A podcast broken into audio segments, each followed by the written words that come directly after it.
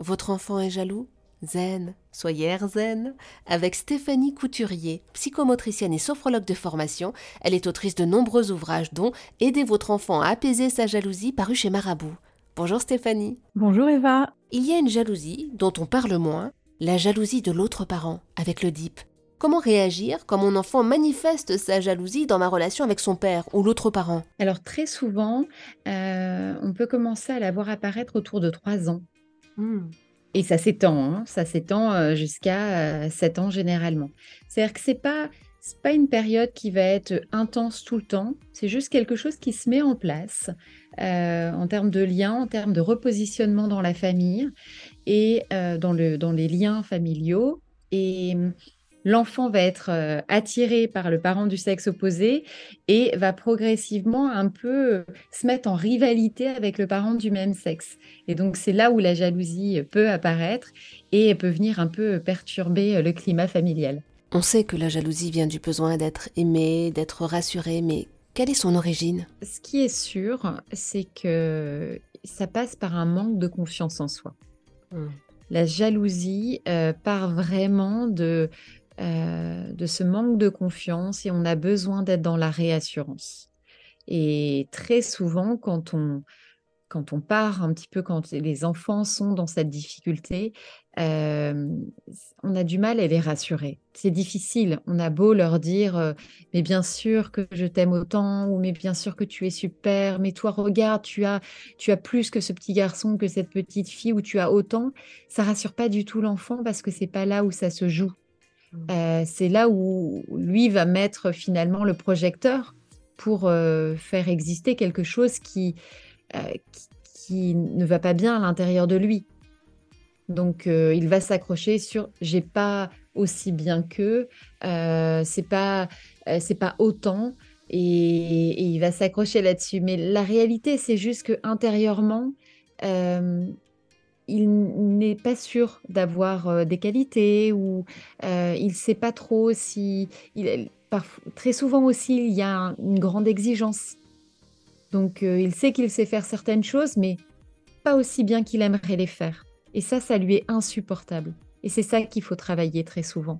C'est plutôt redonner confiance à l'enfant, travailler sur l'hyper-exigence, montrer que c'est normal de ne pas savoir bien faire tout et euh, qu'on apprend dans l'erreur. Euh, c'est normal aussi de ne pas avoir aussi euh, autant que les autres parfois et, d'avoir moins. C'est, il faut faire la comparaison avec nous. C'est, il faut apprendre à passer par là. C'est normal et et il faut savoir se réjouir aussi de la joie de l'autre parce que c'est pas parce que quelqu'un est joyeux à côté de soi que ça nous prend notre propre joie. C'est ça aussi qui se joue chez les enfants si le petit copain d'à côté est plus joyeux parce qu'il a une nouvelle trottinette, c'est comme s'il y avait plus de joie à l'intérieur de soi parce qu'il avait pris notre joie. Ben non, c'est pas ça. On peut être aussi joyeux, se réjouir de oh, en effet, elle est très belle cette trottinette, qu'est-ce qu'elle est chouette et puis euh, bah au mieux est-ce que tu pourras me la prêter?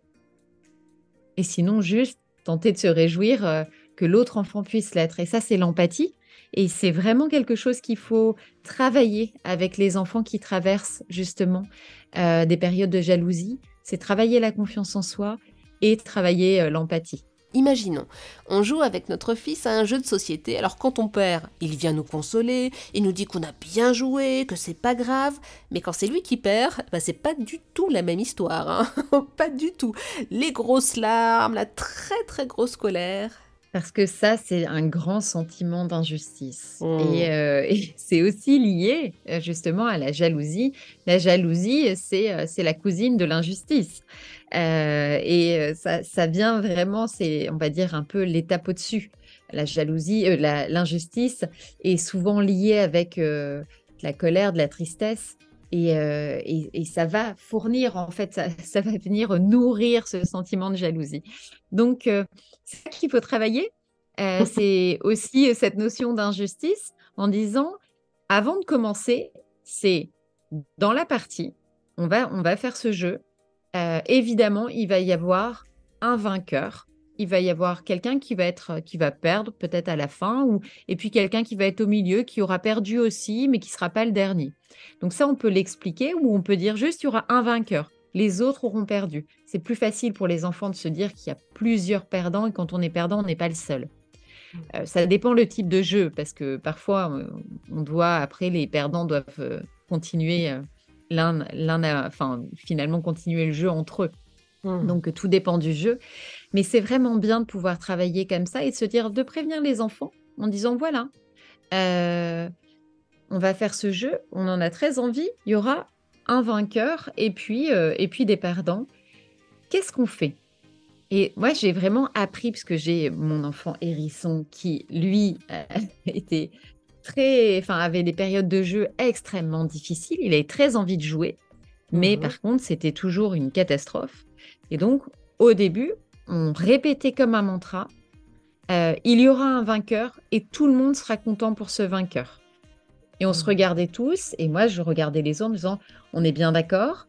Euh, si c'est toi qui, euh, qui gagne aujourd'hui, c'est génial. Mais si tu perds, il faut réussir à se réjouir pour le, pour le gagnant. Et je faisais le tour. Évidemment, ça s'adressait à Orphée, mais la réalité, c'est que je faisais le tour. Comme ça, tout le monde était OK. Euh, et, puis, et puis, on se lançait dans le jeu. Et quand on sentait que ça commençait à dérailler, on s'arrêtait, on faisait une petite pause et on se disait OK, c'est quoi le but du jeu? C'est de prendre du plaisir. Donc, évidemment, c'est un jeu où euh, il y a un gagnant et il y aura des perdants.